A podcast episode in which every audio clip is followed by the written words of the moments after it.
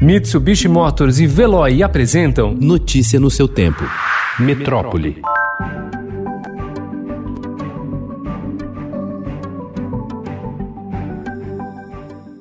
O governo Jair Bolsonaro planeja manter até o fim de 2022 as Forças Armadas na linha de frente do combate às queimadas e ao desmatamento ilegal na Amazônia. A ideia é estender as ações de garantia da lei e da ordem realizadas em 2019 neste ano na chamada Operação Verde Brasil. A estratégia está registrada em metas do Conselho Nacional da Amazônia Legal, enviadas no fim de agosto pelo vice-presidente Hamilton Mourão ao ministro da Economia Paulo Guedes.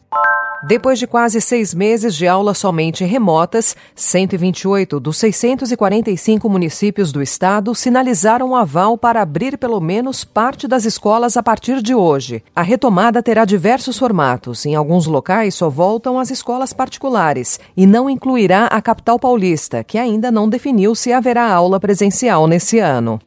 A empresa chinesa Sinovac Biotech informou ontem que a vacina que desenvolve contra a Covid-19 no Brasil, com o apoio do Instituto Butantan, apresentou respostas imunológicas mais fracas em idosos, um dos públicos que especialistas defendem como de prioridade. A candidata Coronavac não causou efeitos colaterais graves e mais de 90% dos testados experimentaram alta significativa de anticorpos, só que em idosos os níveis foram ligeiramente mais baixos.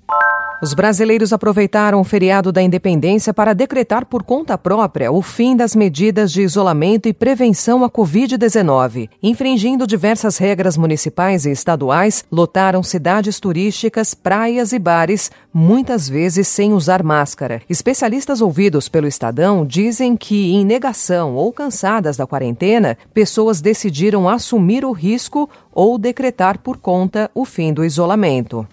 A média móvel de mortes por Covid-19, que registra as oscilações dos últimos sete dias, atingiu o menor patamar em 112 dias. O registro nesta segunda foi de 784 óbitos em 24 horas. Desde 18 de maio, com 749, o índice não era tão baixo, mas é necessário considerar a baixa notificação por causa do feriado prolongado da independência. Segundo o consórcio de veículos de imprensa, formado por Estadão, G1, o Globo, Extra, Folha e UOL, foram registrados em 24 horas 9.992 novos casos e 315 óbitos.